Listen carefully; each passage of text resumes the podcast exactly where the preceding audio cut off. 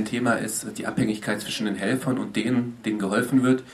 Also was würde, die Frage wird auch im Film gestellt, eurer Meinung passieren, wenn alle NGOs den Kongo verlassen würden? Das ist natürlich eine sehr große Frage, die wir im Film natürlich auch aufwerfen als Gedankenanstoß, aber unser Ziel war mit dem Film immer zu versuchen, eben solche Fragen jetzt nicht pauschal zu beantworten, weil wenn wir jetzt hier jeden der Reihe nach fragen, kommen wahrscheinlich sehr unterschiedliche Ansichten dazu raus. Ich habe auf jeden Fall während des Prozesses sehr schnell gemerkt, dass ich mir nicht anmaßen kann, als jemand, der am Ende auch keine Ahnung hat von dem ganzen System Hilfe und wie das äh, funktioniert.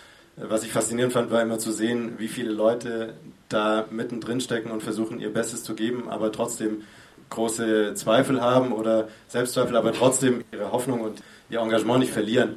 Und dann war sehr schnell klar, dass ich jetzt äh, mir nicht anmaßen kann, hinzugehen und sagen, ja, das ist ja alles Quatsch oder so, auch weil ich das Gefühl nicht hatte. Man merkt, dass, dass es immer eine Frage ist von Einzelfall zu Einzelfall und von Ansatz zu Ansatz und von Ort zu Ort. Ich denke jetzt an die eine Szene, in der ihr zu diesen Rebellen rausfahrt. Wie gefährlich war diese Situation tatsächlich?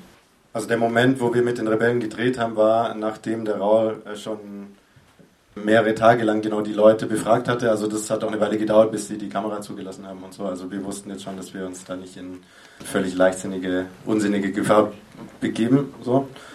Aber natürlich sind wir auch öfter in Situationen reingestolpert, wo wir uns danach gefragt haben, als wir wieder zurück waren und wieder klar denken konnten, war das jetzt so schlau, das zu machen oder hatten wir nicht vielleicht doch Glück. Aber wir waren ja immer mit Leuten zusammen unterwegs, wie auch mit unseren Protagonisten eben, die natürlich da schon sich auskannten und mit Kongolesen eben auch zusammengearbeitet haben oder wir auch gedreht haben, die einschätzen konnten, was wir machen können. Ich zähle ehrlich gesagt die Stunden an Material bei Dokumentarfilmen nicht mehr. Ich versuche das eigentlich eher zu verdrängen. Ja, es ist sehr schwierig, weil wir mit unterschiedlichsten Kameras gedreht haben und die dann unterschiedlich viele Gigabytes äh, Materialberge produzieren. Aber wir schätzen mal so 150 Stunden Material oder so waren es bestimmt locker. Ich glaube, was so die wichtigste Entscheidung war, ist, war die Fokussierung auf die drei Geschichten und die drei Protagonisten und nicht einen Film zu machen über Entwicklungshilfe oder den Kongo oder also in tausend Ebenen zu gehen. Das hat aber auch gedauert, bis wir das rausgefunden haben. Also der persönliche Zugang zu den Protagonisten ist unser Film. La situation avec euh, Tshisekedi, c'est une situation où also die Meinungen zu dem Ausgang der Wahlen im Kongo sind geteilt. Es gab zwei Oppositionskandidaten. Also Tshisekedi hat äh, die Wahl. Fayulu. Tshisekedi et Fayulu de l'opposition. ist der andere äh, Oppositionskandidat gewesen. Opposition. Lorsqu'on a exprimé le... Am 31. Dezember haben die Wahlen tatsächlich stattgefunden und die meisten Menschen sind davon ausgegangen, dass Fayulu der Oppositionskandidat gewinnen wird, weil er die besten Umfragenwerte hat. Du coup, à la grande surprise de la population, als die vorläufigen äh, Wahlergebnisse veröffentlicht wurden, war die Bevölkerung sehr überrascht, dass doch entgegen der Erwartungen Tshisekedi gewonnen hat. Euh, dans les suffrages du 31 décembre.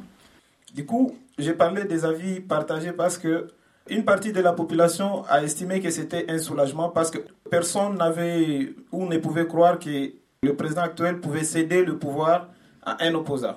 Viele Leute vermuten oder haben den Verdacht, dass es ein Versuch ist der Regierung, die Lage zu entspannen, weil keiner daran glaubt, dass Kabila seine Macht einfach so abgeben würde. C'était une déception totale de voir que le candidat qu'ils ont élu, c'est pas celui qui a été proclamé. De l'autre côté, il y a er hat ähm, gesagt, dass manche Leute gehofft haben, dass sich die Lage entspannt, dadurch, dass äh, ein Oppositionskandidat jetzt tatsächlich gewonnen hat und die Regierung das auch zugelassen hat. Andere vermuten, dass es irgendwie vielleicht eine Absprache ist mit dem bisherigen Machthaber. Bon, de mon côté, je pense que Aimables eigene Meinung ist, dass man ihm eine Chance geben sollte. Parce que pour le moment, si la Cour, par exemple, constitutionnelle proclamait un autre président, das Verfassungsgericht entscheidet jetzt und Aimable hofft, dass das Verfassungsgericht jetzt nicht beschließt, dass ein anderer Kandidat gewonnen hat, weil, auch wenn es Wahlbetrug oder so gab, weil er sagt, dass die Partei von Tshisekedi sehr viel militärische Macht oder brutale Macht ausüben kann und er für den Frieden ist und hofft, dass durch so eine Entscheidung kein Blutbad gibt. Und äh, Imable hält es für am sinnvollsten, jetzt fünf Jahre Tshisekedi eine Chance zu geben. Und wenn man merkt, es funktioniert überhaupt nicht, dann gibt es eine neue Wahl und kann wieder ab. Wir haben viele Projekte über bewaffnete Gruppen gemacht und noch jetzt studieren wir unterschiedliche Aspekte von bewaffneten Gruppen. Gerade machen wir eine Studie, wo wir versuchen zu verstehen, warum die Leute in die bewaffnete Gruppe gehen. Und viele Leute gehen da, weil sie fühlen, dass es das richtige morale Aktion ist. Ihre Gemeinschaft wurde attackiert und es gibt keinen Staat, um Sicherheit zu geben. Deswegen viele gehen da mit dieser Ideologie oder Moralität. Wir versuchen zu verstehen die Psychologie von dieser Entscheidung. In Vergangenheit die Dissertation, die mit Emable auch abgearbeitet wurde, war die Frage, warum manchmal äh, bewaffnete Aktoren entscheiden, andere Leute zu schützen und äh, Steuern zu machen, statt attackieren. Die Antwort, die wir gefunden haben, äh, war oft, wenn der bewaffnete Mensch ein Interesse an den Leuten findet, zum Beispiel wenn er sehr oft stillen von denselben Personen kann, dann hat er ein Interesse, die Person zu schützen von anderen Banditen. Und eigentlich vorher sagen, wie viel er stellen wird, das ist Steuern. Und äh, die Struktur einen Staat zu machen. Aber auch äh, zu sagen, eine Form von Legitimität. Die Herzen braucht er auch, damit die Leute die Banditen mögen. Und äh, damit Leute fühlen, dass wenn sie ein Steuern bezahlen müssen, sie wollen auch bezahlen. Es ist nicht nur, weil es Waffen gibt. Oder wenn sie Informationen haben, die wichtig sind, können die Waffen nicht alles lösen, man braucht die Herzen. Also diese ganzen Prozesse von Staatsbild und eine der Antworten war das, das war in der Dissertation.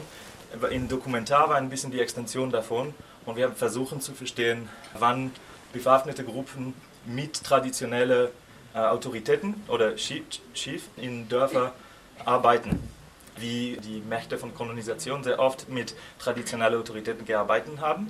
Manchmal haben sie nur sie rausgeschmissen und eine Administration gemacht, aber oft haben sie äh, diese Kollaboration ergründet, die Indirect Rule heißt.